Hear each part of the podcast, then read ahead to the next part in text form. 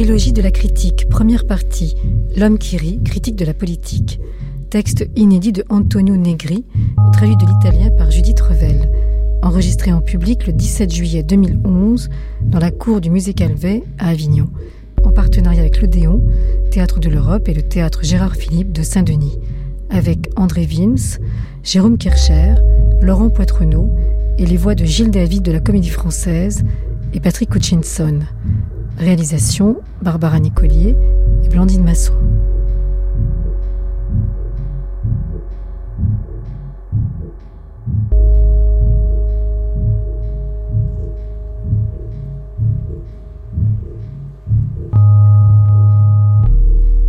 Prologue.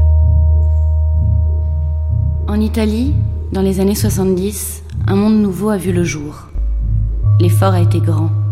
Pour beaucoup, cet accouchement était difficile à reconnaître. Ils peuvent en être excusés. Rien ne garantit en effet que la nouveauté soit une chose facile, ni qu'elle soit bonne, surtout quand elle émerge des luttes fratricides et qu'elle répand du sang. La rupture a été forte. Un tremblement de terre qui a secoué les consciences. Les nouvelles générations, celles qui vivent aujourd'hui, celles qui remplissent parfois les places de ce pays, semblent ne pas se rappeler.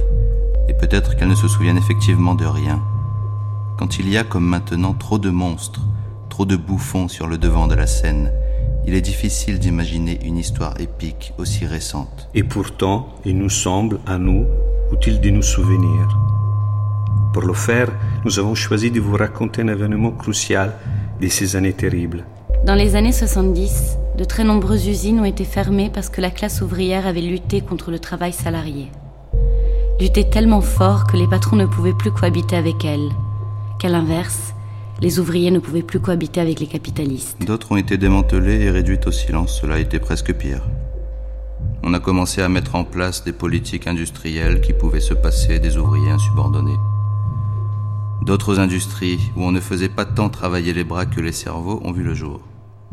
Les cerveaux étaient encore dociles à l'époque. Effet de ce changement, dans les vieilles usines où le pouvoir des ouvriers s'était solidement installé, la transformation de l'organisation du travail a été considérée comme une provocation, une attaque politique, et le succès des changements technologiques comme une défaite du droit au travail, un coup d'arrêt définitif à l'émancipation des travailleurs.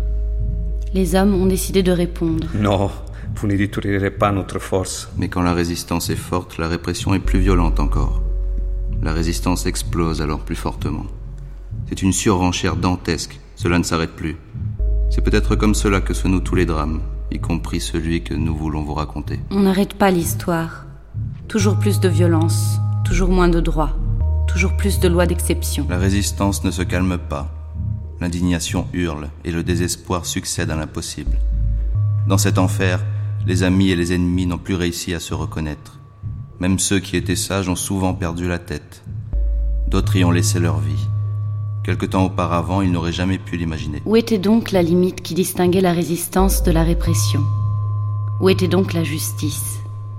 Il est difficile de répondre, encore aujourd'hui. Dans les années 70, en Italie, l'histoire que nous allons vous raconter est donc arrivée. Un événement crucial qui a fait de l'ombre à tous les autres.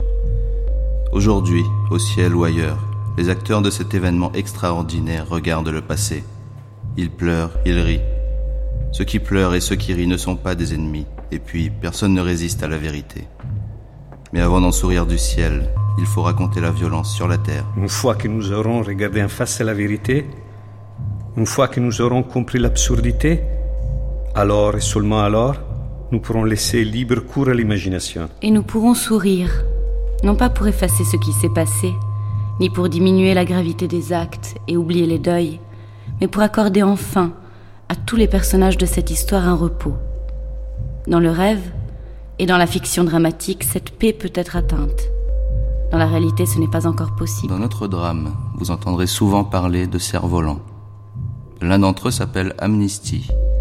Amnistie, ce que le lent passage du temps impose et que l'oubli des plus jeunes de nos citoyens exige paradoxalement. Il n'est pas très étonnant que notre classe politique n'arrive pas à admettre l'amnistie, ni à effacer les mauvais souvenirs. Elle est condamnée au ressentiment. Elle est dominée par le mélange pervers d'un mauvais oubli et d'une mauvaise mémoire. Non siate sorpresi se in questa tragedia proviamo spesso a ridere. Ne soyez pas surpris si dans cette tragédie, nous essayons souvent de rire. Le théâtre représente un lieu du visible, mais le visible est discontinu. Et les événements, dans leur entrechoquement, dans leur diversité, dans leur confrontation, Il nostro ridere Ouvre risponde a au rire. Notre rire répond à celui de l'histoire.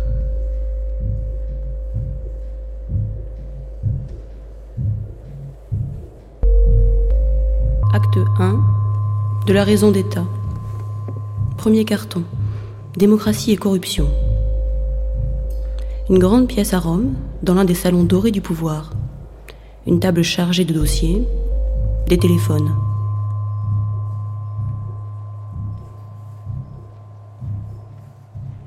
Quel ennui. Un jour, peut-être, cela fera scandale. La corruption est cachée par les rideaux et les tapisseries dans la pénombre de ces palais. Si seulement il y avait une lumière claire, transversale, franche. Non, ici, qu'il pleuve ou qu'il vente ou qu'il fasse soleil, c'est toujours la même chose. Ici, il flotte toujours un air de contre-réforme. Des velours pesants, pleins de poussière. Quel ennui. Il ouvre un gros dossier.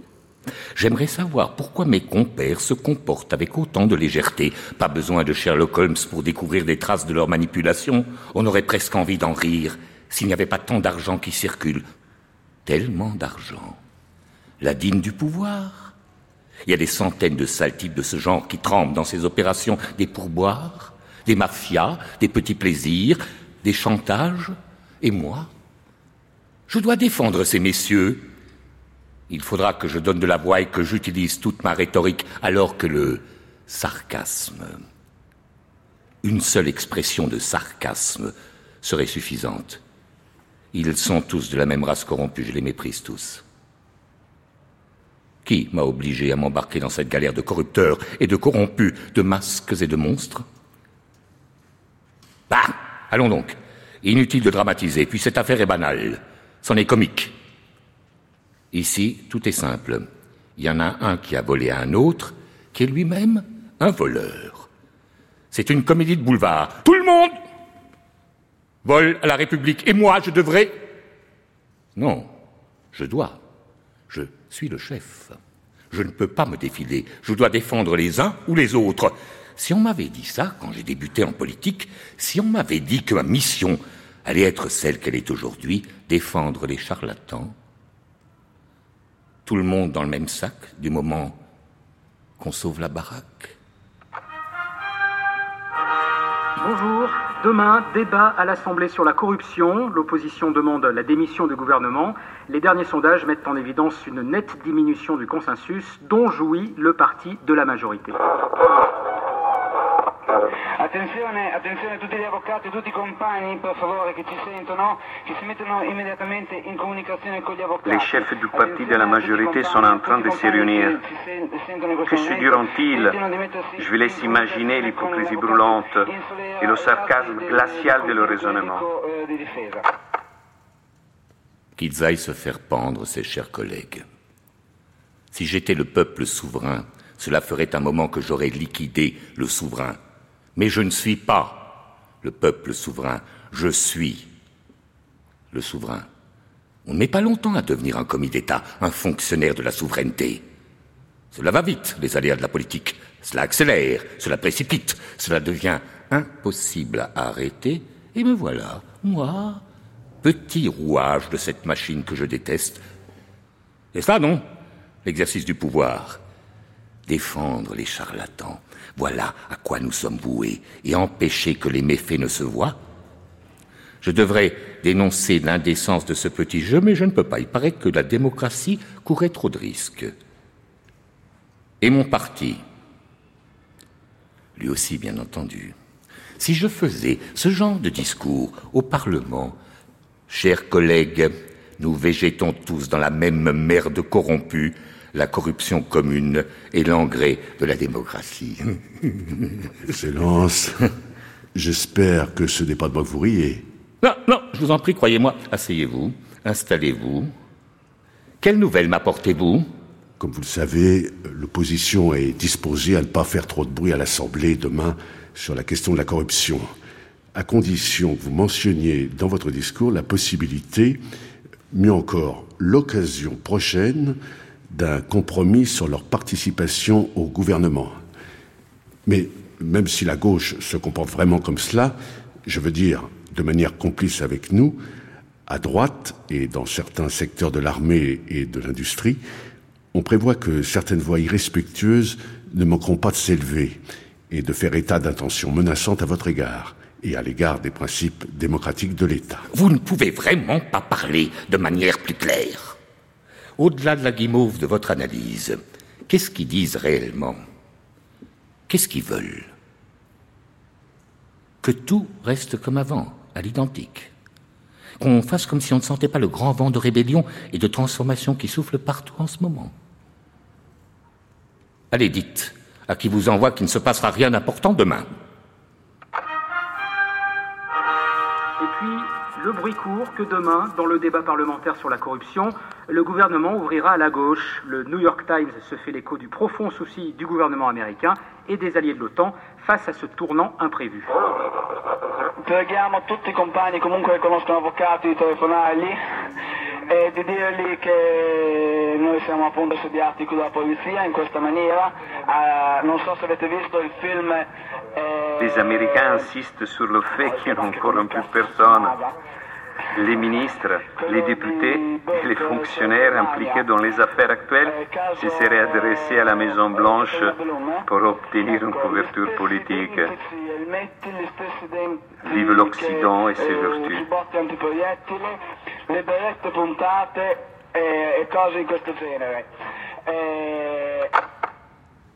Il faut avoir de la patience. La patience et l'ennui sont deux passions tristes, mais leur lien de parenté est profond. Le temps. Parfois, j'ai l'impression que la vertu du politique consiste tout entière en cela, résister à l'étouffement en attendant l'occasion de briser le vide, le temps neutralisé de la bureaucratie. Il faut un sacré courage pour appeler cette attente une vertu. Pour briser l'ennui, les grands maîtres machiavéliens prescrivaient la destruction de l'ennemi par n'importe quel moyen. Hum, moi, ça me plaît pas. Je crois qu'il faut faire le contraire, empêcher que le temps détruise l'indignation des sujets et qu'il neutralise les forces de la résistance qui n'annulent la continuité de la rébellion. Je n'arrive plus à être un bon acteur dans ce théâtre. Personne ne sait à quel point il a fallu être ironique pour construire cette République. Je voudrais leur dire à ces salauds de l'Assemblée, cette bande de corrompus, ces voleurs, ces escrocs, ils ne dévorent pas seulement le temps de la politique, ils nous enlèvent même la possibilité d'en rire. Et puis, il y a les moralistes, les journalistes, interprètes de l'espace public, les nouveaux apologètes des bonnes mœurs. Comment Peut-on rire d'un mal si grave et si intense? Voilà ce qu'ils demandent, avec toute leur vigueur didactique. Qui se souvient encore qu'au Moyen Âge, les prêtres et les moines n'avaient pas le droit de rire? C'est Saint Basile qui l'avait interdit, en se basant sur les saintes écritures. Quasi perisum stultus operato celus, que les nunc. Quel triste fantôme Allez, à cette bêtise, ces arnaqueurs, ces voleurs, ce sont des résidus infimes d'humanité. Est-ce que on n'est pas tous responsables, moi y compris, chaque fois qu'on limite la possibilité de poursuivre la corruption sous prétexte de défendre l'État? Et puis pour peu qu'on cherche à nettoyer un peu ce tas de fumier, il y a ceux qui te menacent de mort, qui terrorisent les institutions de la République. Il y a les affairistes américains, leur lobby politique, ici, chez nous. La démocratie est un marché. Voilà ce qu'il n'arrête pas de rappeler à tout le monde, le grand danger de la simplification. Du calme, les amis. Hein. Nous vivons dans un pays grotesque et indestructible. Du calme. Inutile de vous flageller.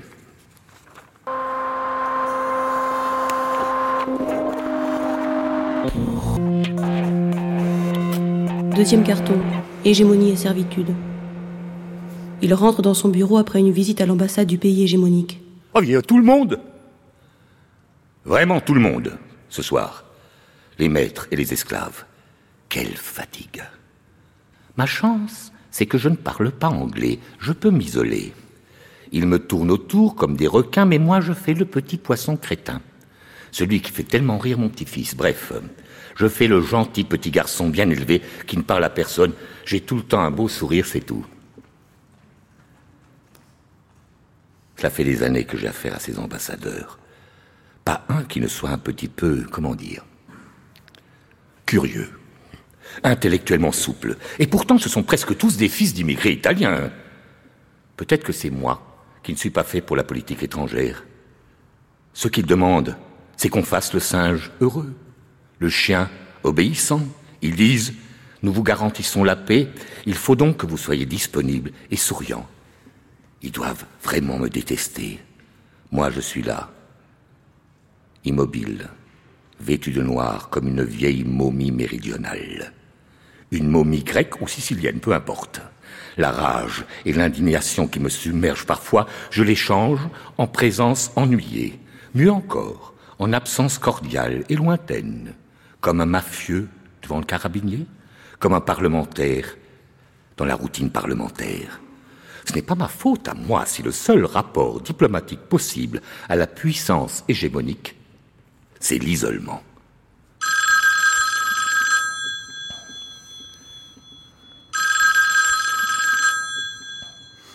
Président, que pensez-vous de la nouvelle proposition américaine? Je peux vous préparer l'interview si vous le voulez. Oui, bien sûr.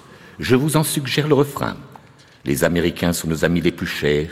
Ils font toujours ce qu'il y a de mieux. Ils connaissent parfaitement la réalité. Leur proposition est formidable, etc., etc., etc. Je vous laisse faire. Hein vous savez comment vont les choses dans ce bas monde. Écrivez avec le ton que je vous ai indiqué il y a déjà bien longtemps. Merci. À vos ordres, Monsieur le Président. La dernière fois que j'ai été à New York, un soir, j'ai échappé au contrôle de mes accompagnateurs et je me suis plongé dans la grande illusion de la métropole. Une sorte de puissance magique et phosphorescente. Ce que j'ai senti, c'était la fragilité terrible du pouvoir, l'impuissance à laquelle nous sommes contraints, tous ces gratte-ciel. Toutes ces perspectives, c'était comme s'ils avaient reproduit en moi un vieux cauchemar méditerranéen, comme s'ils répétaient la maladie d'Ulysse. Construire un autre chemin, un autre parcours.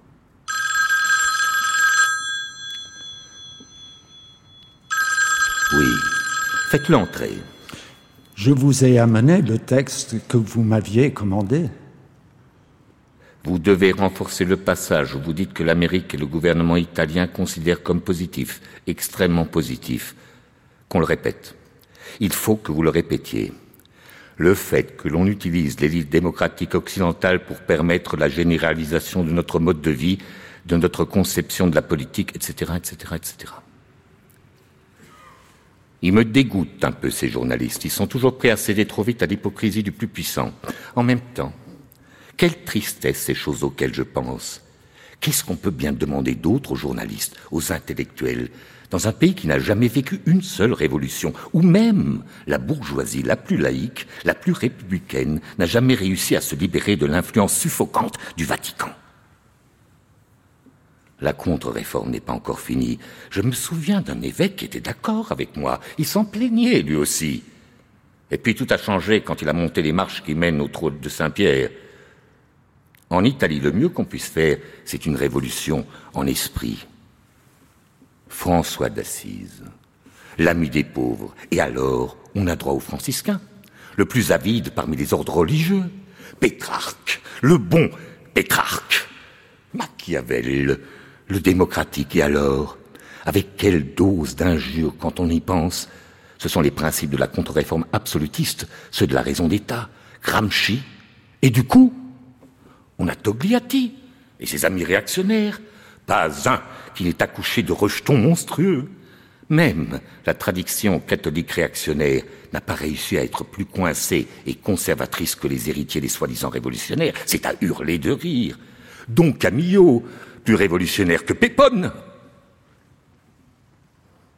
Et maintenant qu'il faut se mettre d'accord avec eux, j'ai bien peur que ces disciples de Togliatti ne jouent la partie à leur manière.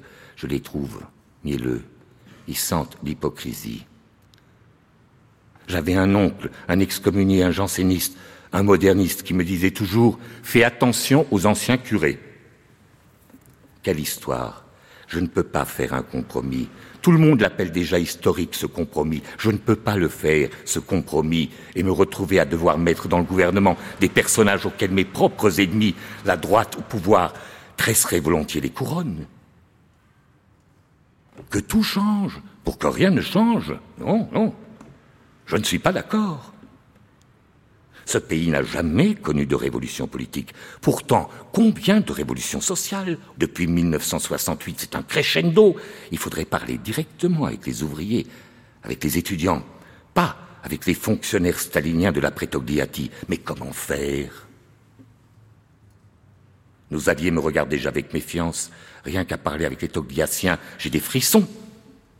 Alors le faire avec les alliés, ça me donne la chair de poule. Ils viennent d'inventer la théorie des limites nécessaires de la démocratie. Parce que, bien évidemment, comme nous expliquent Nixon et Kissinger, il n'est quand même pas possible que des nègres, des ouvriers, des femmes et des étudiants fassent obstacle au capitalisme. Je les comprends, nos amis, d'une certaine manière. Il y a vraiment de quoi avoir peur. Mais dans ce cas-là, pourquoi ne pas aller vers davantage de démocratie? Ils ont unifié le monde sous leur commandement, mais il y a trop de gens qui se montrent récalcitrants. Et moi, après mûre réflexion, j'espère que nos chers patrons se taperont un beau Vietnam dans les saisons à venir. Je, je, ne devrais pas dire ce genre de choses, et personne ne doit le savoir. Si jamais ils s'en aperçoivent, je suis fini. C'est horrible de vivre sous le pouvoir d'un patron, et c'est pire encore quand c'est sous la raison d'un autre État des esclaves du pouvoir américain. Il faudrait être capable de voir dans le futur, de survoler le temps à venir, comme avec les cerfs-volants, quand j'étais enfant. Mon grand-père me racontait que le cerf-volant, d'en haut, voyait plus loin, qu'il pouvait me hisser au sommet des montagnes et que mon regard, à cette hauteur-là, serait capable de comprendre. Mais quoi? Le futur?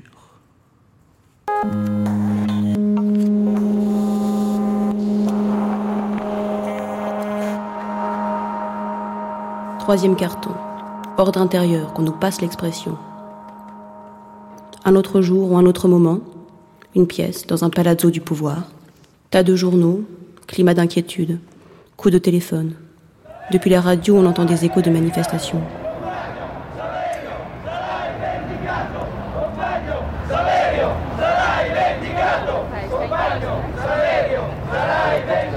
Bon, bon, bon. Si je devais en croire le ministre de l'Intérieur, il faudrait que je me prépare à partir, que je laisse ce palais d'hiver. Mais le ministre exagère toujours et pas seulement avec moi. Autrefois, il était convaincu que la lutte des classes était finie, sauf qu'il l'a dans les pattes. Le ministre et les policiers ont été surpris.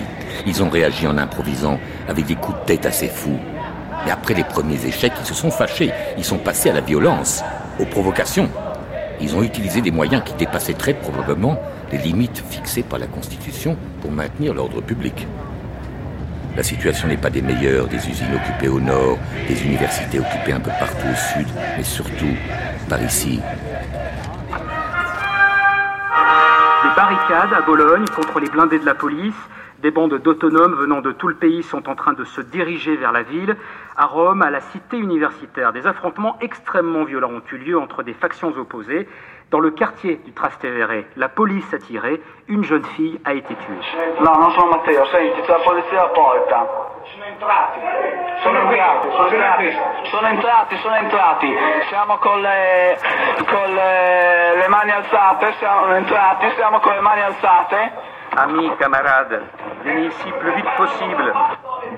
La police est en train de fracasser la porte de notre radio. Radio Alice. Ils veulent fermer la radio. Partout dans le monde, les étudiants demandent des réformes. À l'ouest, à l'est, nous devons leur en donner. Faudrait un État un peu moins grognon, une démocratie au féminin, maternelle, qui sache les accueillir à nouveau en son sein. Dans ce pays, il y a trop de gens qui aimeraient un État fort, un pouvoir sans discontinuité, un consensus envahissant, populiste. Le moment est peut-être venu de changer. Les jeunes ne se rebellent pas parce qu'ils sont tous devenus communistes d'un seul coup.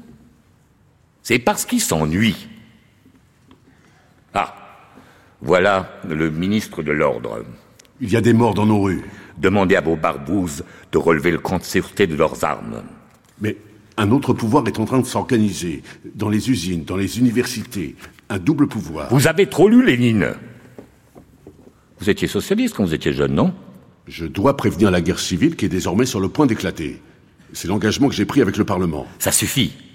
Avec le Parlement, vous êtes surtout engagé à agir à l'intérieur de l'ordre constitutionnel. Vous étiez aussi engagé à ne pas internationaliser ce qui est en train d'arriver ici. Et alors pourquoi vos hommes continuent-ils à lier les événements italiens à ce qui se passe sur les bords de la Méditerranée et aux frontières de l'Union soviétique? Bien sûr que les soubresauts des étudiants et des groupes d'ouvriers chez nous sont extrémistes, mais ils ont pour cadre une république qui n'a pas encore complètement réussi à devenir démocratique. Ne me faites pas trop parler. Ici, aujourd'hui, le vrai terrorisme, c'est celui des fascistes que vous avez à votre service.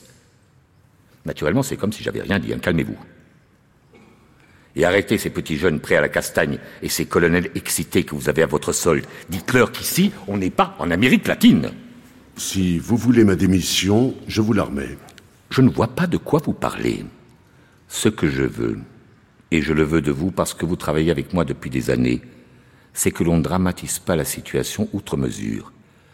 Parce que cette République est fondée sur la résistance au fascisme, et par conséquent sur la confiance ont la possibilité de construire une ample démocratie. Donc ces mouvements que vous vous obstinez à appeler insurrectionnels, quel adjectif Ces mouvements, donc, nous devons les neutraliser de manière politique, pas les réprimer par la violence.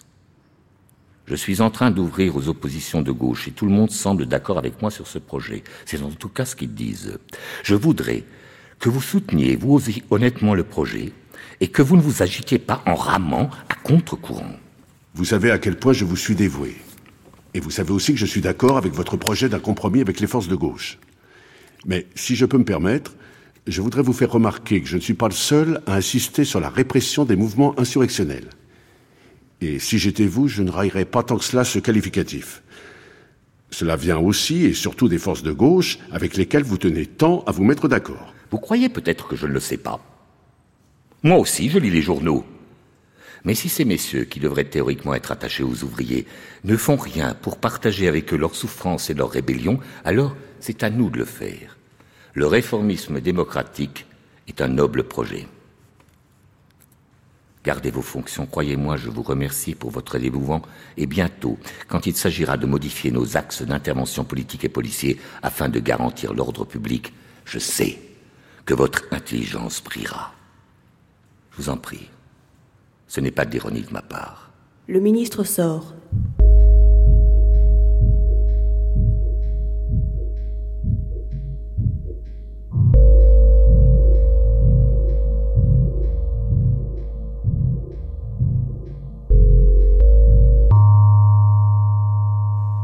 Depuis que je fais de la politique, j'ai rarement réussi à agir de manière réaliste sans y mettre un poil d'ironie.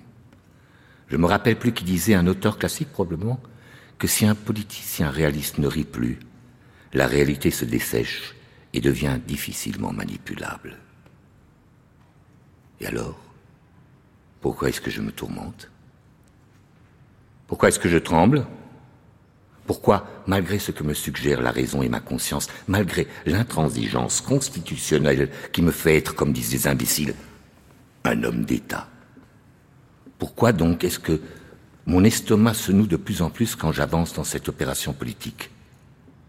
En réalité, ce qui ne va pas, c'est que je ne comprends plus ce que représentent les hommes de l'opposition, les délégués parlementaires de la gauche. J'ai l'impression qu'ils sont là quelque part, comme des oiseaux nocturnes, et qu'en même temps ils ne sont plus là, que le bal masqué de notre République fondée sur le travail est terminé, et que nous sommes désormais le matin très tôt. La fête est finie, les hommes sont aveuglés par la lumière et encore un peu ivres, ils ne savent plus bien quoi faire. tous tristes, trop tristes, post-coitum. Ça ne concerne pas seulement les hommes de gauche, nous, moi. Qu'est-ce que nous sommes donc? J'ai toujours réagi avec sarcasme contre tous ceux qui voulaient que les désirs, les affects, les rêves, les utopies se coagulent à l'intérieur de la chose politique. Mais cette nouvelle chose politique que je suis en train de construire, est-ce rien d'autre que le dépôt de mon propre sarcasme? Quand j'exige que nous nous libérions du romantisme, est-ce que je risque de rester face au vide Si la résistance populaire ne veut plus faire partie de la chose politique, nous pouvons l'écraser, bien sûr, mais après, qu'est-ce qui nous restera?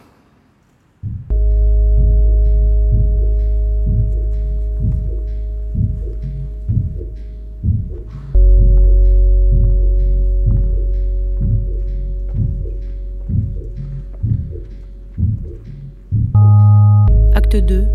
Un incident de parcours.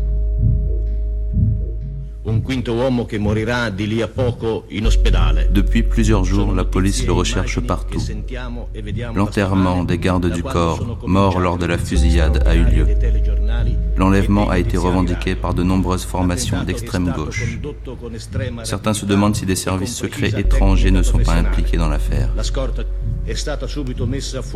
Et maintenant, que se passera-t-il? La dynamique de l'enlèvement a été simple. Une auto s'est arrêtée et a bloqué le cortège des voitures de fonction. Derrière aussi, ils ont bloqué la route. Et puis les terroristes sont sortis de tous les côtés. Ils ont tiré avec précision, sans pitié. Que pouvait-il faire d'autre s'ils voulaient l'emmener, lui? Ils les ont tous tués, sauf lui. On aurait dit la guerre. Des journalistes ont parlé d'une puissance de feu géométrique. Est-ce qu'il s'agissait d'une apologie du délit ou d'une simple description de l'événement?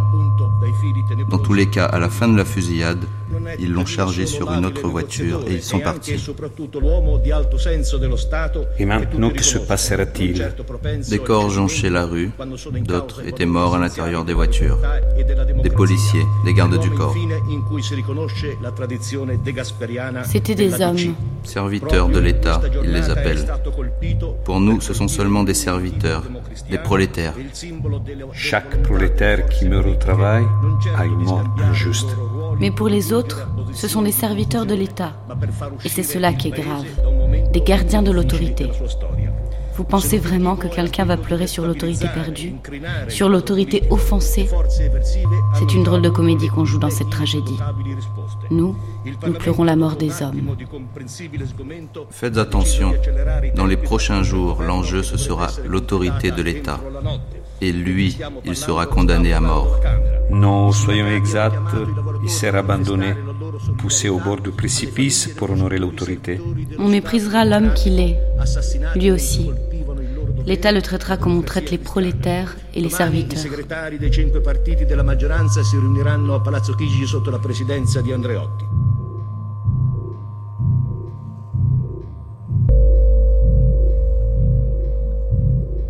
Quatrième carton, l'interrogatoire inabouti.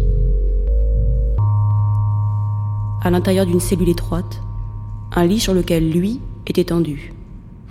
Une ampoule centrale qui crée un cône de lumière. Une table. Lui porte des sparadraps. Il a un bras en écharpe. Il se réveille et s'assied. J'ai un souvenir confus de ce qui s'est passé. Des coups de feu, des rafales, des vitres qui se brisent, et puis un brouillard. Il me poussait d'un côté et de l'autre, et après cela, le noir. Des lumières faiblardes, des aiguillons de douleur, et encore le noir. Un médecin qui me palpait peut-être, j'ai complètement perdu le sens du temps, ici, dans ce trou. Qu'est-ce que c'est? Une cellule? La lumière est toujours la même, elle m'aveugle. Et le silence est complet. Où est-ce que je me trouve? Et les autres Et mes gardes du corps Et ma famille Et l'État Où sont-ils Y a quelqu'un Bonjour. Vous êtes détenu dans une prison du peuple. Je m'attendais à quelqu'un de ce côté, par cette porte. Je suis rentré par l'autre porte. Ah, mais il n'y a pas d'autre porte. J'ai fait le tour de tous les murs avec attention. Il n'y a pas d'autre entrée. Votre observation n'a aucune importance. Je suis là. Le tribunal du peuple s'est installé. Je ne comprends pas. Quel tribunal? Quel peuple? Et d'ailleurs, vous êtes entré par où?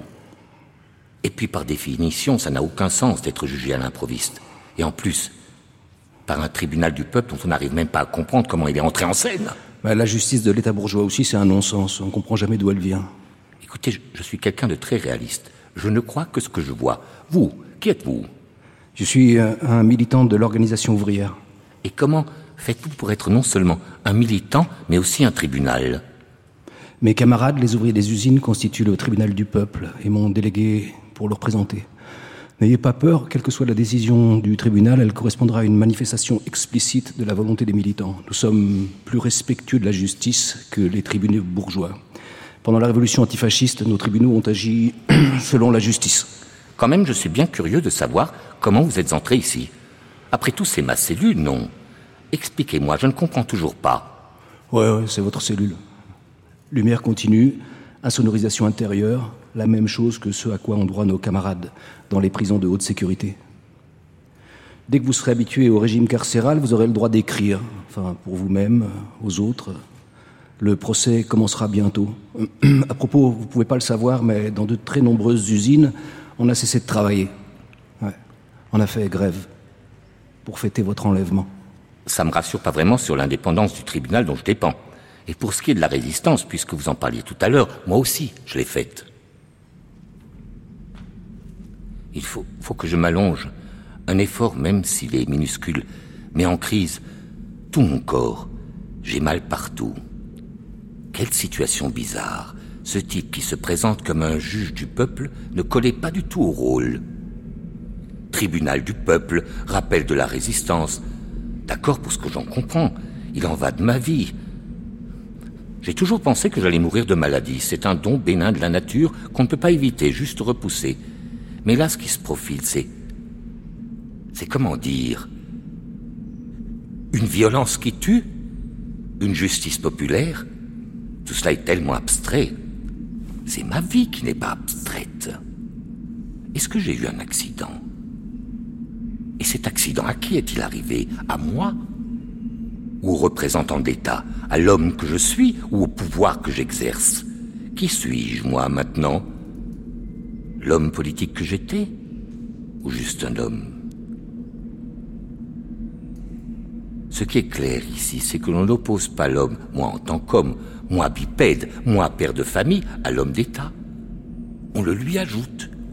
Comment distinguer ma vie ce que je suis devenu, de mon pouvoir Il faut que je choisisse entre vivre et mourir. S'il me tue, il y a de bonnes probabilités pour que la démocratie vacille. Ma vie contre le pouvoir des actuelles classes dirigeantes, ma mort renforcerait ce pouvoir.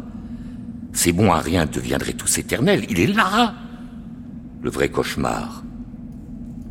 En même temps, je suis presque sûr que s'il me tue, c'est la démocratie de la résistance, c'est de la constitution du travail, tout ce bizarre New Deal italien, toutes ces choses que nous avions malgré tout réussi à mettre sur pied, qui voleront en éclats. Si vous voulez bien vous asseoir, je vais vous présenter l'acte d'accusation. Excusez-moi, mais la situation me semble un peu étrange, pour ne pas dire vraiment comique. En même temps, il faut un gros effort pour sourire dans ces conditions. Ouais, ouais, il n'y a vraiment pas de quoi rire. Nous vous accusons d'incarner en Italie le centre absolu du projet capitaliste et de la répression des travailleurs, d'être le principal responsable de la corruption des partis populaires. Le compromis que vous proposez avec les forces politiques de gauche représente la synthèse de l'aggravation des politiques anti-ouvrières et anti-prolétaires menées par le commandement capitaliste mondial. Peut-être. Mais je ne pense pas que vous ayez totalement raison. Souvent, souvent, il m'arrive d'avoir tort. Vous aussi, peut-être. Dans tous les cas, voilà ce que je pense. Le rapport que j'avais et que je continue à avoir est honnête. Est-ce que c'est de ma faute si vos amis, plus exactement ceux que vous accusez de trahison, ont effectivement trahi? Que voulez-vous que j'y fasse? Il y a une chose que vous n'avez sans doute pas comprise. Moi, contrairement à ce que vous racontez partout, je ne voulais pas que la gauche arrive au gouvernement castré, impuissante, social-démocratique. Je voulais qu'elle soit entière et forte. Pourquoi est-ce que je devrais faire les frais de sa trahison? Ce que vous dites là, ça n'explique rien. Le Macron ne peut pas se plaindre d'avoir une femme qui fait la pute. Je n'ai jamais pensé qu'un gouvernement démocratique était ou pouvait être un léviathan, un catalyseur souverain du pouvoir, un producteur d'idéologie et de consensus. La situation historique, les divisions géopolitiques de l'après-guerre nous ont obligés à exercer le pouvoir démocratique sous des formes que j'ai toujours considérées comme insuffisantes et souvent perverses, mais pas comme inactuelles. Aujourd'hui, la situation historique est en train de changer. Il est possible d'innover radicalement, ou en tout cas de raviver notre démocratie à travers une participation populaire plus large. Pourquoi ne pas saisir au vol la possibilité de renforcer le prolétariat et ses institutions pour déplacer progressivement le point d'équilibre du pouvoir en fonction de son intérêt? Vous voyez, même un bourgeois comme moi peut comprendre quand le monde est en train de changer. Mais le problème reste entier. Cette démocratie était déjà diminuée quand elle est née. Elle a été complètement amortie par la restauration capitaliste des années 50. La condition dans laquelle elle se trouvait a fini par la pousser à trahir la résistance et la Constitution. Vous comprenez du coup votre projet? Au lieu de rouvrir le mouvement interne de la démocratie, il représente simplement une tentative extrême pour moderniser le régime capitaliste. Mais revenons à nous. Si vous voulez qu'on vous trouve, vous et votre histoire, un peu moins ignoble, racontez-nous les embrouilles, hein, la corruption de tous vos gouvernements, les uns après les autres, les accords passés avec les tuteurs américains de notre liberté. Et puis on reviendra aussi sur la répression des classes subalternes, des mouvements des travailleurs ici chez nous, en Italie. Vous vous trompez de personne. Vous savez, je ne suis pas du tout ce que vous appelez d'habitude un infâme, un traître. Je déteste les méthodes des journalistes pour faire parler les amis et les ennemis, ou pour construire, passez-moi l'expression, de l'opinion publique. Alors, vous pouvez bien imaginer à quel point je déteste les méthodes de la police pour faire parler les gens. Moi aussi, j'ai été dans la résistance, et j'ai quelques souvenirs de ce qu'est la dignité des hommes. Je ne vous demande pas de trahir qui que ce soit, juste de raconter la vérité sur la nature corrompue du régime capitaliste, sur les mensonges de l'impérialisme américain. Vous connaissez sûrement certaines de ces vérités, de ces opérations de pouvoir ignobles. Laissons de côté le pouvoir qui est toujours ignoble. Je ne comprends pas pourquoi vous vous sentez innocent. Par exemple, vous avez assassiné brutalement les hommes de mon escorte. Vous considérez cela une opération de guerre. Mais eux, qu'est-ce qu'ils avaient à voir avec tout cela? Et pour ce qui est de la vérité dont vous semblez vous croire les interprètes, il n'y a que les prêtres dans ce monde pour en parler avec autant de certitude. Les prêtres, je les respecte, parce que même quand ils falsifient la vérité, le ciel leur sert de garantie de témoin. Mais vous, sans Dieu, Comment pouvez-vous prétendre posséder la vérité, gérer la vérité? Il y a bien un moyen de connaître la vérité sur Terre, non? Moi, je l'ai connu à l'usine, dans la révolte contre l'exploitation, contre la fausseté dont ils voulaient me rendre l'esclave.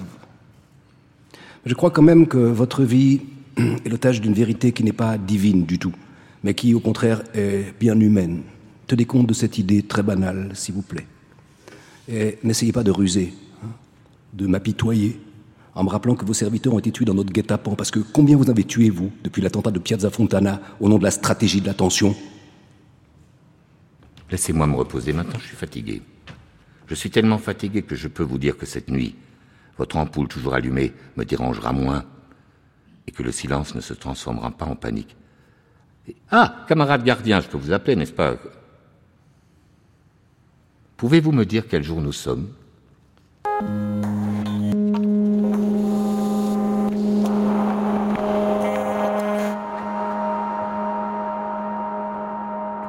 Cinquième carton. L'échec de la négociation. Quelques jours plus tard.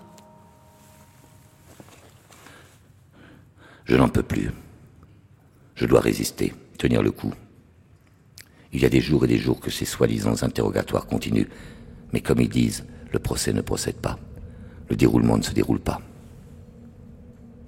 Je sens l'odeur de la mort.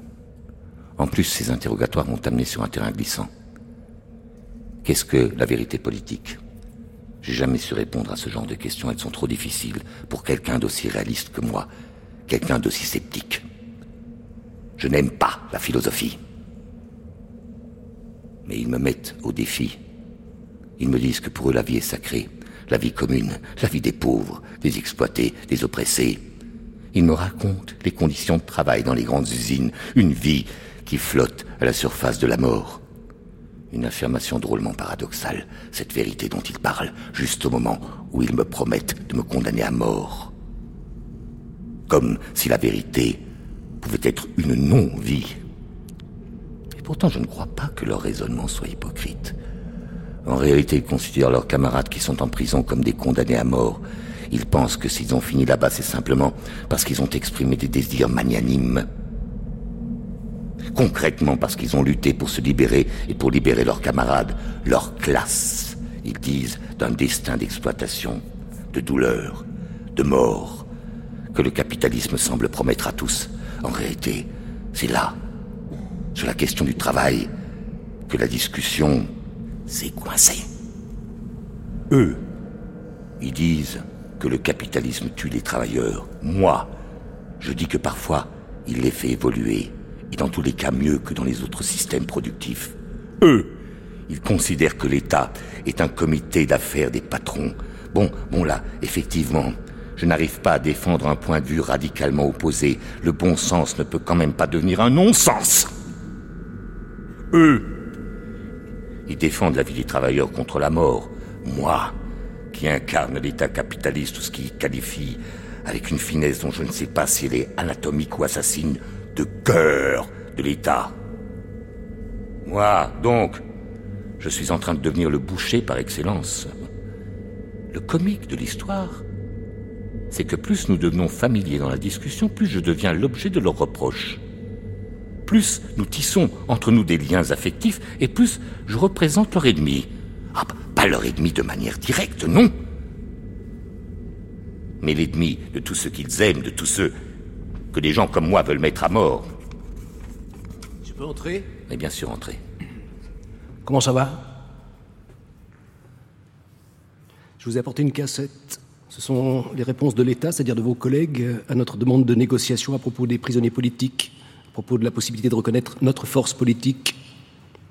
Pour les résumer, nous ne voulons rien savoir. La réponse est non, absolument non. L'État refuse les propositions des bandits. Tous ceux qui, d'une manière ou d'une autre, collaboreront avec eux seront soumis à des lois d'exception. Et, et tenez-moi ça. Alors vous aussi, vous êtes d'accord. hein Elles sont grotesques, ces réponses. On leur a communiqué que l'interrogatoire était fini, qu'on devait prendre une décision, qu'on était en guerre et que les délais étaient courts. Il faut donc qu'ils arrêtent de tourner autour du pot. Qu'est-ce qu'on peut faire de plus? C'est pas à moi qu'il faut le demander. Vous connaissez la tempête de Shakespeare? Ce serait beau si vous me laissiez sur une île quelque part. Comme cela, arrive Prospero, avec mes livres. Bon, bon, je suppose que vous convaincre sera difficile. Et alors Qu'est-ce qu'on fait? Ça serait important que vous souteniez nos propositions en écrivant des lettres ou des appels. si vous vous sentez capable d'agir efficacement, avec cohérence sur ce terrain-là. Nous avons encore un peu de temps, pas beaucoup, mais un peu. Je n'aime pas votre proposition. Cela m'est difficile d'insister encore une fois avec les représentants de l'État, avec mes vieux collègues.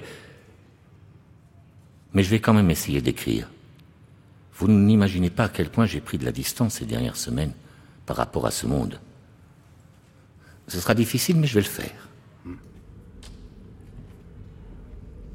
Lettre au président de la République. Président, vous avez vécu la prison et l'exil, la générosité et la qualité que je vous reconnais entre toutes les vertus que le peuple vous attribue. C'est avec confiance que j'attends dans ce lieu de souffrance votre aide dans la lutte pour restaurer la paix dans ce pays. Lettre au chef des forces laïques du Parlement. Cher ami, nous avons tant travaillé ensemble afin de réaliser dans ce pays une ouverture véritable vers la gauche, afin d'en finir avec les ruptures idéologiques qui remontent à l'unité italienne, afin de construire un véritable compromis historique sur la base de nos principes patriotiques. Ne bloquez pas, avec ma mort, ce cheminement. Lettre aux dirigeants du Parti communiste italien. Jamais personne n'a plus que moi, et avec plus de continuité et de loyauté reconnue, votre force démocratique et votre exigence sacro-sainte de siéger au gouvernement de la République. Aidez-moi. Ma tombe peut vous faire trébucher dans le parcours qui est le vôtre et qui doit vous mener à ce but. Hanno tutti rifiutato. Ils ont tous refusé. La ragione di Stato ha trionfato. La raison d'État a triomphé.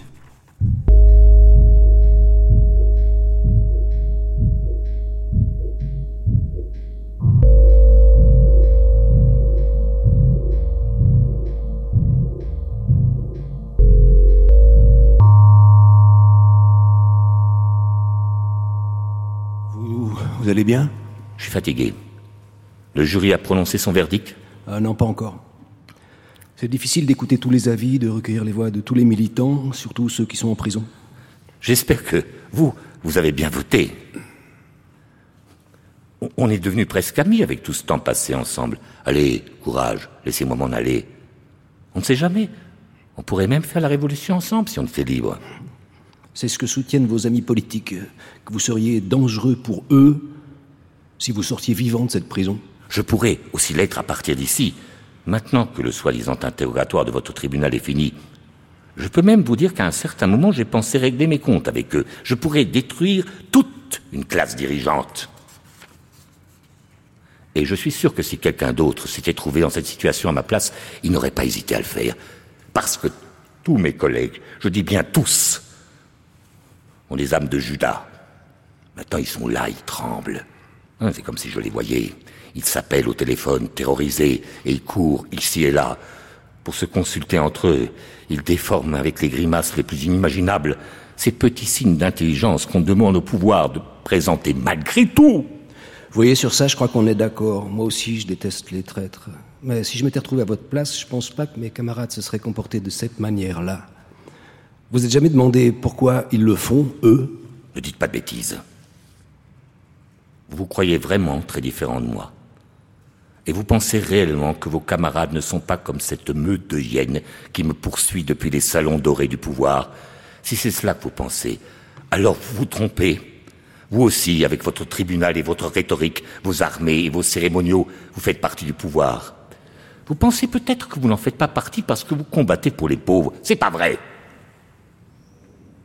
Si Saint François d'Assise avait pris les armes, il n'aurait jamais réussi à faire la révolution qu'il a faite. Il serait devenu identique à ce pape grotesque qu'il avait sous les yeux, ce pape arrogant, riche et coléreux.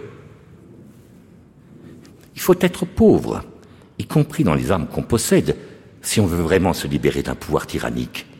Il est trop tard pour me raconter toutes ces histoires.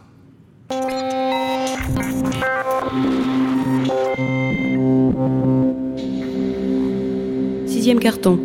Le jugement, en attente d'exécution. Le silence des auteurs de l'enlèvement continue depuis que la mise à exécution du jugement a été annoncée. Il s'assied à la table. Devant lui, des feuilles et un stylo. À ma famille, à mes petits-enfants, qu'est-ce qu'un homme qui doit mourir peut bien faire d'autres tristes banalités?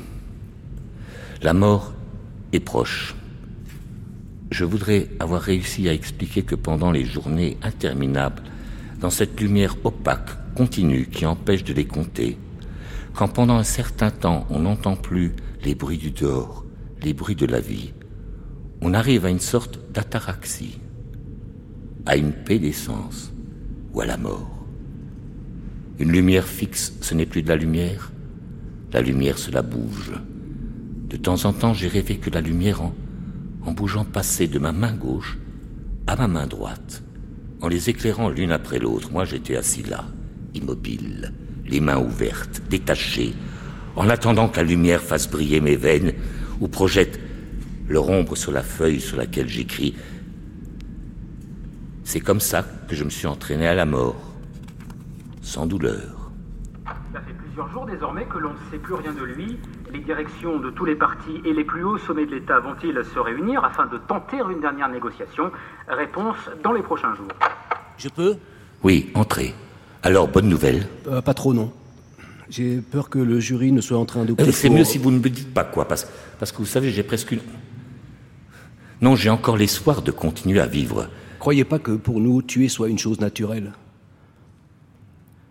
Nous devons nous obliger à le faire. À part les bêtes, je pense que pas un homme, pas un seul, ne donne la mort en pleine possession de ses facultés mentales. Et par ailleurs, je ne partage pas non plus l'humour noir que l'on fait sur les délits commis par amour de l'humanité, tous ces massacres. Mais je pensais que vous alliez préférer éviter une mort qui ramènera la situation politique italienne terriblement en arrière. Bien sûr, la gauche, j'entends par là vos ennemis, même s'ils s'approprient ce nom de gauche, la gauche, avec son attitude férocement légitimiste, a obtenu désormais le droit de siéger au gouvernement de notre pays. Mais que reste-t-il d'une gauche qui ne connaît pas la pitié, qui ne connaît plus la pitié parce qu'elle a perdu toute sympathie pour la souffrance? Attention Vous aussi, vous allez disparaître. Vous avez fonctionné comme un double inversé du pouvoir, une exception du pouvoir. Vous êtes de la même nature que le pouvoir de l'État, semblable à lui, identique à lui.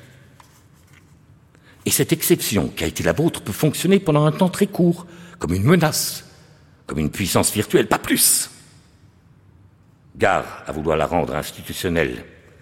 Cela peut être un moment plus ou moins insurrectionnel, sauf qu'aujourd'hui, la révolution, il n'y en a pas. L'État, dont vous prétendez que je suis le représentant, deviendra plus fort après que vous m'aurez tué.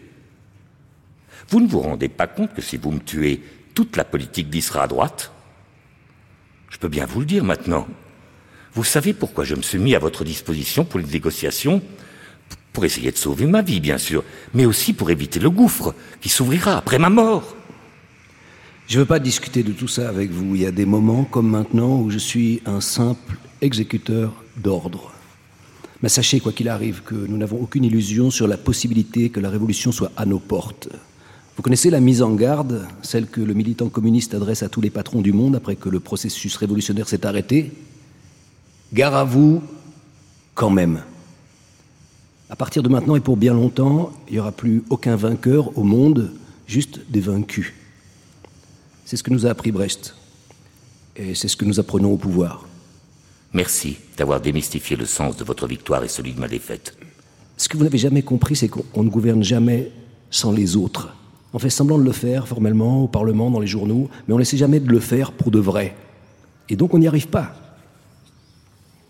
Ceux qui disent qu'ils sont les représentants du peuple sont seulement des bureaucrates, hein, des fonctionnaires à la solde des patrons. Vous savez ce que ça veut dire Au contraire, accepter les autres, ça veut dire distribuer la terre aux paysans, faire parler les ouvriers à l'intérieur de la direction des usines, donner au savoir la puissance d'une chose commune, c'est-à-dire utilisable par tous.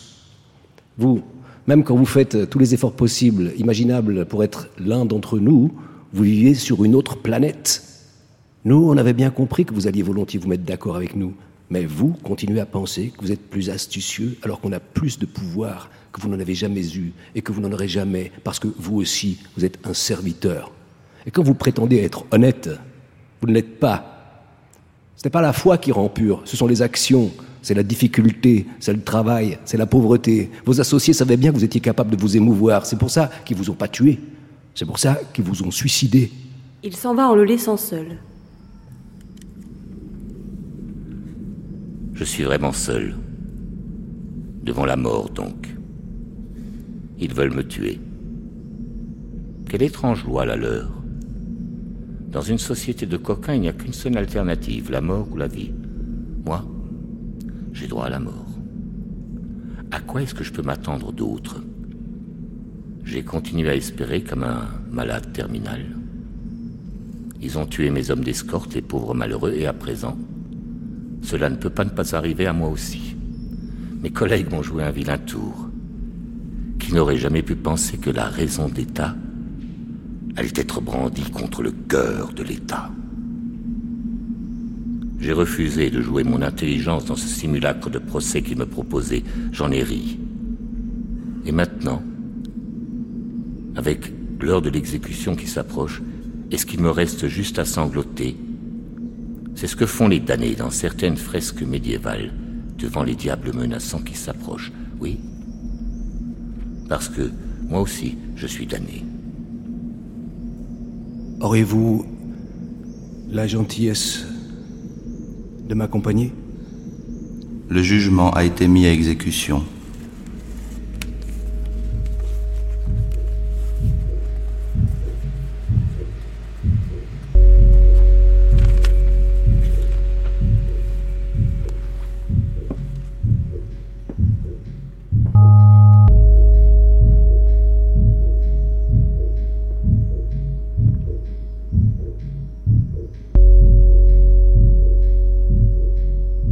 Acte 3.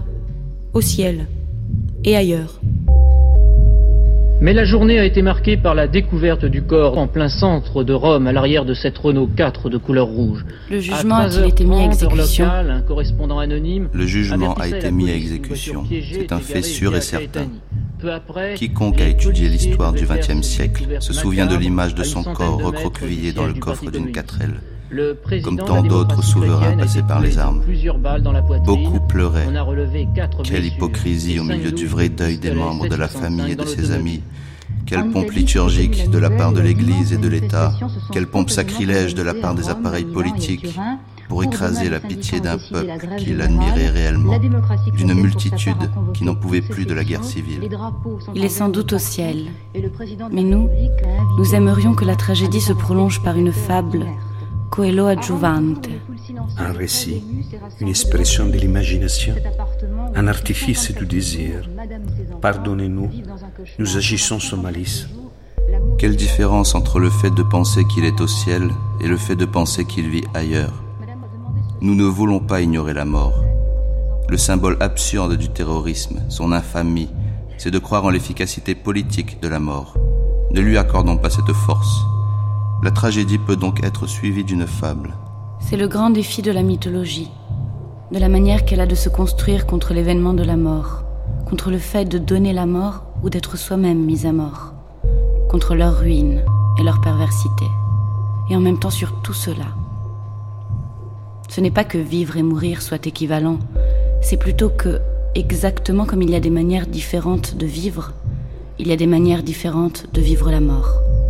Et alors c'est un peu comme quand, à la suite d'une tempête en mer, après le désespoir du naufrage, les marins et les princes se retrouvent jetés sur une île magique, pleine de couleurs et de parfums. Ce ne sont pas des Robinson. Non sono Robinson. Ce sont des figures de notre désir. Des marionnettes ressuscitées à la chronique et au jugement de la vie. Ce sont des fantômes de notre espérance. Fantasmi della nostra speranza. Il est dit dans le Coëlette Pour chaque chose, il y a un temps. Son temps pour toute chose sous le soleil. Un temps pour pleurer et un temps pour rire. Un temps pour générer et un temps pour danser. Septième carton. En regardant en bas. Trente ans après. Comment allez-vous? Vous me semblez dans une forme parfaite. Comment êtes-vous mort c'était un infarctus, un manque de souffle, il y a un peu de douleur là, au milieu, c'est pas très fort. Puis bon, on part dans les nuages. C'est comme un décollage par mauvais temps, et puis peu à peu, ben, le ciel devient serein. Oui, moi aussi, j'ai eu ce genre de sensation. Ça fait longtemps désormais. Pas très très longtemps, mais cette dernière aventure dans ma vie, vous savez, celle à laquelle vous avez assisté, elle m'a définitivement enlevé le sens du temps qui passe. Puis ici, on n'a pas beaucoup d'aide pour le reconstruire. Mais dites-moi, comment vous sentez-vous ici? Euh, Pas mal, pas mal, je dirais même plutôt bien. Ma première impression, ça a été d'habiter dans une station spatiale en orbite, euh, mais sans la complication qu'une véritable station spatiale doit avoir, j'imagine, avec un avantage énorme, quand on regarde en bas, on voit pas le monde d'en haut, mais de dedans. Elles sont étranges, ces perceptions qu'on a en étant suspendu en l'air. Hum Dites-moi, est-ce qu'il y a aussi l'enfer? Je vous le demande parce que je suppose que ici c'est le ciel, c'est une espèce de paradis, un bon club pour passer du temps après le travail. Au fond, je suis assez surpris de me retrouver ici à devoir cohabiter cordialement avec quelqu'un que là-bas, en bas, j'ai mis à mort. J'en avais un certain remords. Ne soyez pas surpris, moi aussi j'ai rencontré ici des personnes auxquelles j'avais causé de gros problèmes. À l'évidence, il n'y a pas un homme qui n'en ait offensé un autre. Je crois que la diversité que nous ne comprenons pas est en réalité presque banale. L'enfer est resté sur terre, et là-bas, justement, le remords peut tuer. Ou alors, les conséquences de l'acte de l'un d'entre nous peuvent se transformer en un désastre pour la vie collective, des avalanches de mal qui écrasent sous terre les vrais méchants et leur interdisent la sérénité du ciel. Ouais, maintenant je commence à comprendre.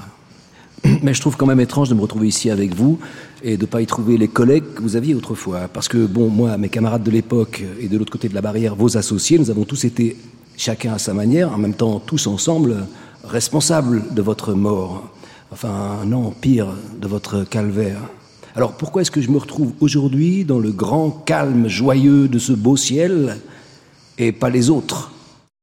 Je suis sûr que si les autres ne sont pas ici au ciel, c'est parce qu'ils ont agi avec la volonté perverse de conserver le pouvoir et qu'ils ont provoqué avec leur comportement des dérives horribles dans la conscience des citoyens et dans le fonctionnement des institutions.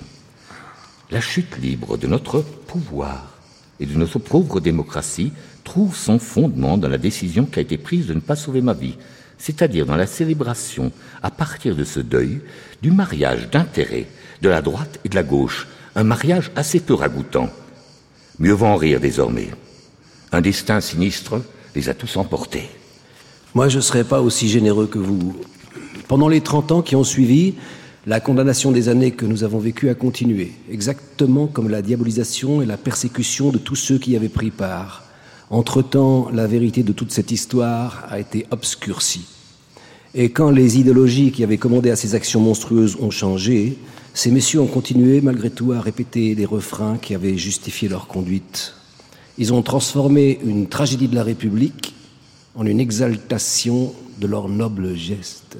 Et ils ont fait tout ça avec des masques, des masques de plus en plus monstrueux, de, de plus en plus vides, de plus en plus stupides, jusqu'à la mesure de ce que peut être le cerveau arrogant des professionnels de la politique. Vous vous demandez pourquoi la réaction a été aussi forte et pourquoi pendant si longtemps l'acharnement répressif a continué.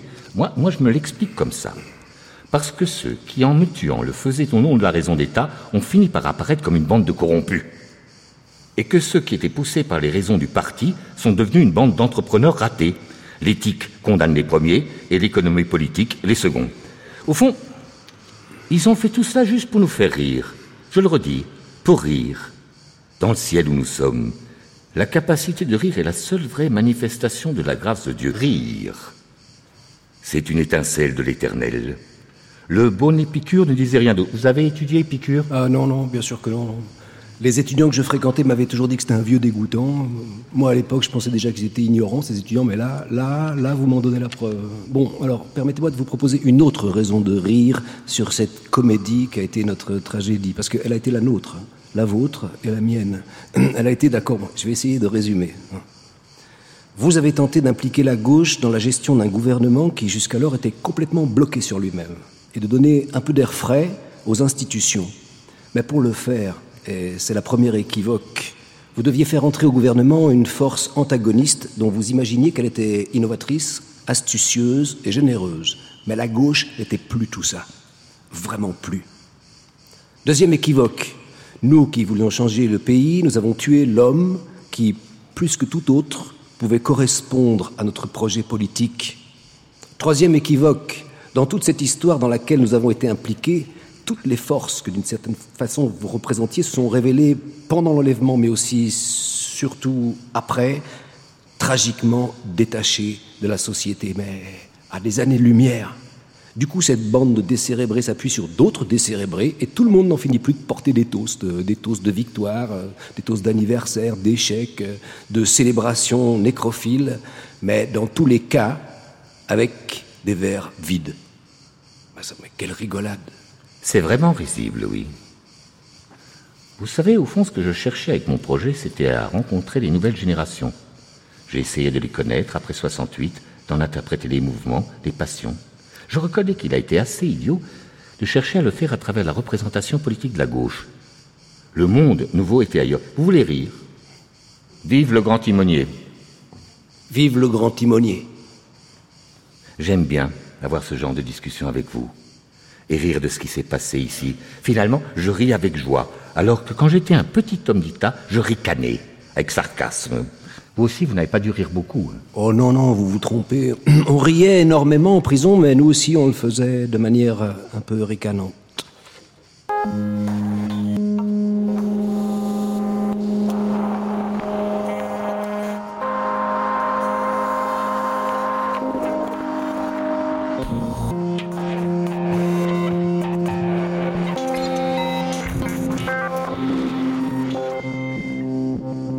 Carton. L'histoire est-elle finie? Voyez, moi, j'aimais bien le XXe siècle, le siècle de la lutte des classes. Le siècle de l'utopie construite par les pauvres, par les exploités. Le siècle des grandes révolutions. Le siècle du réformisme aussi, de la plus haute productivité du travail et de la plus importante redistribution du revenu. Ouais, mais aussi de la victoire sur le fascisme. Bien sûr, et le siècle de la fin des États-nations, deux guerres mondiales, des millions et des millions de morts avant qu'on décide en Europe de mettre ensemble tout notre charbon et tout notre acier qui était jusque-là, dans leur abondance, notre ruine commune. La cause des guerres et des égoïsmes, de la haine et de la violence. Oui, mais c'est aussi le siècle de la fin de la colonisation, celui de la naissance contradictoire de démocraties nouvelles, de peuples inconnus qui se sont ouverts à la liberté, à l'égalité. Ne pensez-vous pas que si on octroie tous ces mérites au XXe siècle, on se met en réalité d'accord en douce sur la fin de l'histoire? Quel autre siècle a pu donner aux hommes autant de liberté, sauf bien sûr pour les quelques dizaines de millions de morts qui en sont morts?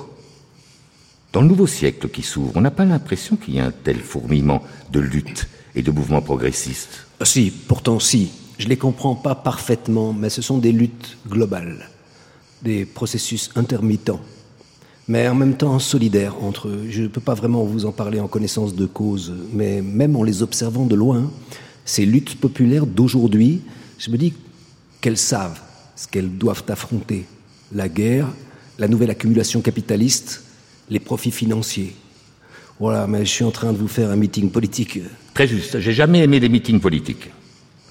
Euh, oui, moi aussi, je crois que les mouvements de la multitude ramènent de plus en plus le pouvoir entre les bras forts de la démocratie, même si je considère ces mouvements de manière moins épique que vous. Ne vous faites pas d'illusions, mon ami, la démocratie a besoin de mots d'espoir. Dans les institutions, comme dans le mouvement des forces qui s'affrontent. Aujourd'hui, beaucoup de gens, trop de gens, pense qu'il n'y a plus de compromis possible. Vous savez, quand j'étais jeune, dans toutes les usines où on produisait de la richesse, on parlait de refus du travail. Moins de travail, plus de salaire. Du sabotage pour plus d'argent. On cassait tout, mais en réalité, on voulait que l'État nous donne quelque chose. Aujourd'hui, beaucoup de jeunes et de moins jeunes pensent au contraire que la catastrophe de la démocratie s'est déjà produite. Alors, selon vous, il faudrait arrêter de parler de démocratie? Je ne sais pas. C'est pas facile de détruire des mots aussi forts. Mais ce sont des mots. Ça reste des mots. Et si le mot n'indique pas la réalité de manière vraisemblable, le désenchantement peut être profond. Mais ce qui se passe aujourd'hui, c'est peut-être différent. Les luttes des nouvelles générations semblent, comme avant, avoir comme objectif l'extinction du pouvoir des oligarques, des patrons, et pour commencer à le faire, ils doivent éliminer les identités, l'égoïsme, la propriété privée, les nations, c'est-à-dire toutes les forces qui provoquent les guerres. Mais sur tout cela aussi, nous sommes bien au-delà du XXe siècle, parce que tout se passe désormais sur la surface du globe dans son entier. L'usine pour moi, le Parlement national pour vous, tous ces petits lieux dans lesquels chacun d'entre nous s'imaginait puissant. Aujourd'hui, la destruction et la création, la division et l'unité, tout va ensemble. Supposons que je ne sois pas d'accord. Comment faire pour vous répondre? Quand vous m'avez condamné à mort de manière si idéologique, par exemple, est-ce que vous n'avez pas provoqué une série d'effets terriblement douloureux pour beaucoup de vos camarades? Des effets qui ont d'ailleurs détruit le processus révolutionnaire, non? Je suis d'accord avec vous. On était enfermés dans l'idéologie, poussés par l'urgence d'un petit groupe d'avant-garde. On n'a pas compris le chemin qu'il fallait prendre. Il n'aurait pas fallu se séparer des mouvements qui agitaient la société, mais au contraire, les rejoindre. Sauf qu'on était les enfants du XXe siècle, on avait grandi dans les usines, on ne comprenait pas encore à quel point la liberté faisait partie du désir des exploités. On n'avait pas compris 68 ni tout ce qui a suivi. C'est comme ça que ça s'est passé. Ça n'a pas été agréable. Les forces qui vous combattaient étaient tout aussi terribles. Des armées, des polices, des parlements, des tribunaux, des journaux. Des bêtes du XXe siècle, elles aussi. Écoutez, j'ai une proposition à vous faire. Écrivons ensemble un communiqué dans la série de ce que vous faisiez pendant mon enlèvement. Compliqué, lourdingue, sérieux. Pour annoncer aux vivants que l'histoire est bien loin d'être terminée et qu'elle nous réserve au contraire des tas de problèmes et peut-être aussi beaucoup de bonheur. Le XXe siècle est vraiment fini.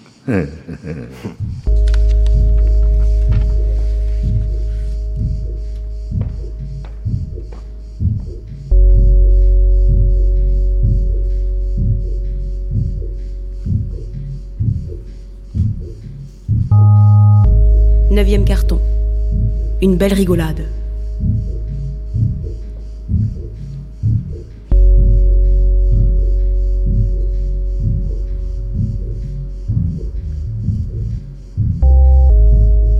Le jour se lève, comme si c'était le matin. Des palmiers et des hamacs. Un petit atelier, on y fabrique des cerfs-volants. Lui a à peu près 100 ans. Qu'est-ce que vous avez changé depuis que vous êtes arrivé? Il y a 30 ans, vous aviez l'air d'un vieux, vous devez en avoir vu des vertes et des pas mûres en Europe. Mais depuis, vous vous êtes amélioré, le physique et le caractère. Vous aviez un peu d'argent, mais vous avez dû vous mettre rapidement à travailler. On l'a vu tout de suite que vous n'étiez pas habitué à travailler. Dès que vous avez commencé à construire les marionnettes.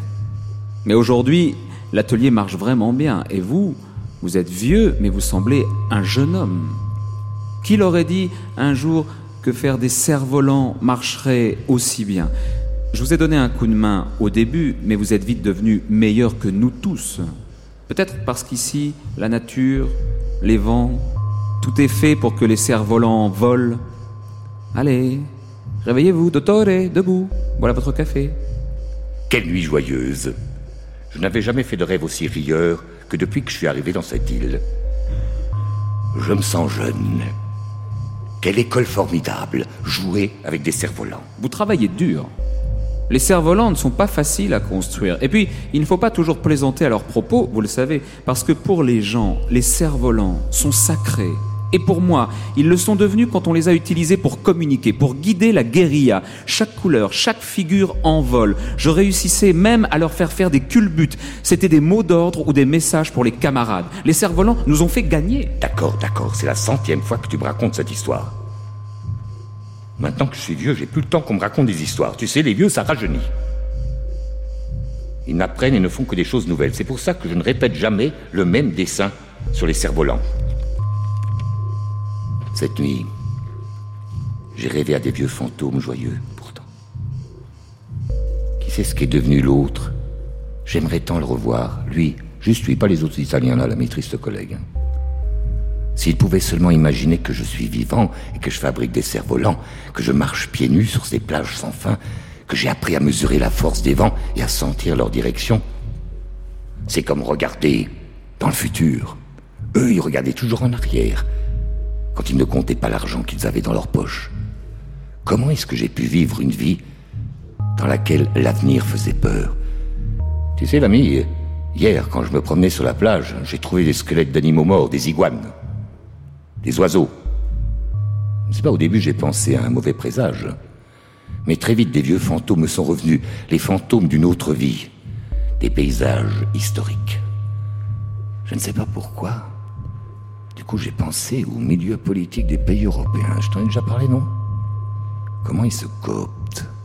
Comment ils se mettent ensemble?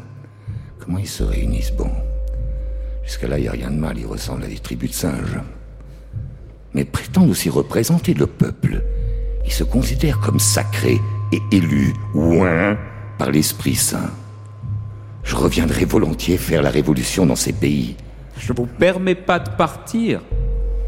Je le dis et je le confirme. Et si vous insistez, je ferai un référendum sur l'île. Ils diront tous non, sans exception. Quand vous êtes arrivé, vous étiez un touriste. Aujourd'hui, vous êtes l'un d'entre nous. Quand vous êtes arrivé, vous étiez un retraité. Aujourd'hui, vous êtes un artisan de chef-d'œuvre. Un artiste. Dans tous les cas, il va bien falloir que je parte bientôt. J'aurai bientôt 100 ans. Et même si je suis en forme, un jour je partirai sur un cerf-volant. Je suis déjà en train d'en projeter le poids et l'envergure. Et je suis en train de faire des essais. Je pense c'est justement mon très cher que je pourrais t'utiliser et t'accrocher comme un modèle. Tu as plus ou moins ma stature, tu veux tenter? Ce n'est pas une mauvaise idée. Autrefois, quand des proches mouraient, on les mettait sur des barques, et si on choisissait bien les courants, ils ne revenaient plus vers la terre ferme. Mais les envoyer par les airs serait magnifique et nouveau, pas comme le font les Américains à l'intérieur de missiles, non, sur des cerfs-volants. Bon, assez parlé de mort. Dottore, quand vous êtes arrivé ici, vous m'avez dit qu'on n'en parlerait plus. J'ai tenu parole. Pourquoi avez-vous réintroduit le discours? Parce que cette nuit, j'ai rêvé de la fois où je suis parti, quand, quand je me suis évadé, je ne sais pas si c'est comme ça qu'on peut dire. Parce que mon évasion a été faite avec la complicité de mes ennemis, ou amis, enfin de ceux qui ont compris à l'époque ce qui m'arrivait. celui qui me gardait au, moment où il aurait dû me tuer m'a dit Je peux pas tirer. On est restés là comme deux idiots. Si je me souviens bien, on pleurnichait l'un et l'autre. Et puis finalement, on a organisé. Non, non, non, non. On peut évidemment pas appeler ça une évasion, non. Mieux vaut dire mon exode. J'ai vécu des journées incroyablement lumineuses. Dans les réduits sombres dans lesquels je me trouvais. L'élan définitif, je l'ai eu quand j'ai vu mon enterrement à la télévision. Pas un de mes assassins qui n'y soit allé de sa larme. Le deuil d'une nation était devenu le soutien de leur indignité et le mensonge renforçait leur légitimité. Je crois avoir entendu dire, je ne sais pas bien comment, mais quand parfois, quand parfois, je récupère un cerf-volant qui a beaucoup volé, et qui a regardé les choses de très loin. Je l'écoute et il me raconte bien des choses du monde. Je crois donc avoir entendu dire qu'une espèce de révolution bureaucratique, juridique et journalistique a plus tard rétabli la justice et que chacun d'entre eux a payé. Mais, me disait le cerf-volant, des hommes politiques nouveaux sont arrivés et ils sont encore pires. C'est la politique. La politique de l'Occident, du capitalisme, de la République qui est pourrie. Voilà ce que je me dis. Je me souviens quand on m'a proposé de vous aider. Moi aussi, je venais de la guérilla. J'étais l'ami de ceux qui, parmi vos ennemis, sont devenus vos amis. Je me suis dit, c'est un brave homme. Ses associés, cette bande de délinquants veulent l'envoyer en enfer alors que ses ennemis honnêtes veulent l'aider à vivre. Qui dois-je choisir? La réponse a été facile. Quand je suis arrivé, j'avais simplement quelques livres. J'ai appris à vivre en pauvreté. Pauvre parmi les pauvres mais il faisait beau, et depuis, je n'ai jamais eu un seul rhume. Et maintenant, qu'est-ce qu'on fait, mon ami? J'ai presque 100 ans et je suis en bonne santé. J'ai derrière moi un long exode. Et tu trouves pas que ça vaudrait la peine de recommencer à lutter? Le dernier cerf-volant qui est redescendu m'a raconté que la crise économique et le désarroi moral règnent désormais un peu partout.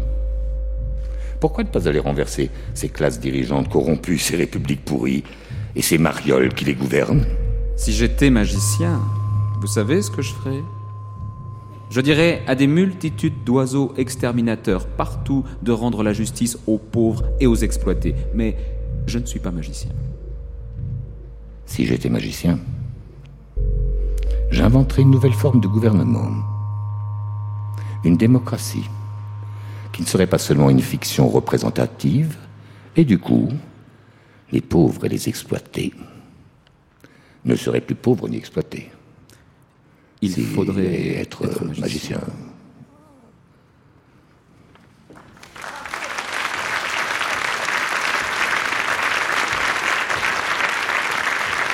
C'était la trilogie de la critique, critique de la politique, L'homme qui rit de Antonio Negri, traduit de l'italien par Judith Revel, avec André Wims, Jérôme Kircher, Laurent Poitrenaud et les voix de Annelise Amberger, Hervé Gardette, Didier Lebon, Francesco Marta, Nina Greta Salom, Patrick Hutchinson et Gilles David de la Comédie Française. Musique originale Gabriel Scotti, Vincent Henny. Enregistré en public au Musée Calvé à Avignon le 17 juillet 2011. Prise de son Julien Doumain, Clotilde Thomas. Sonorisation Stéphane Desmond. Chargé de production Dominique Allard.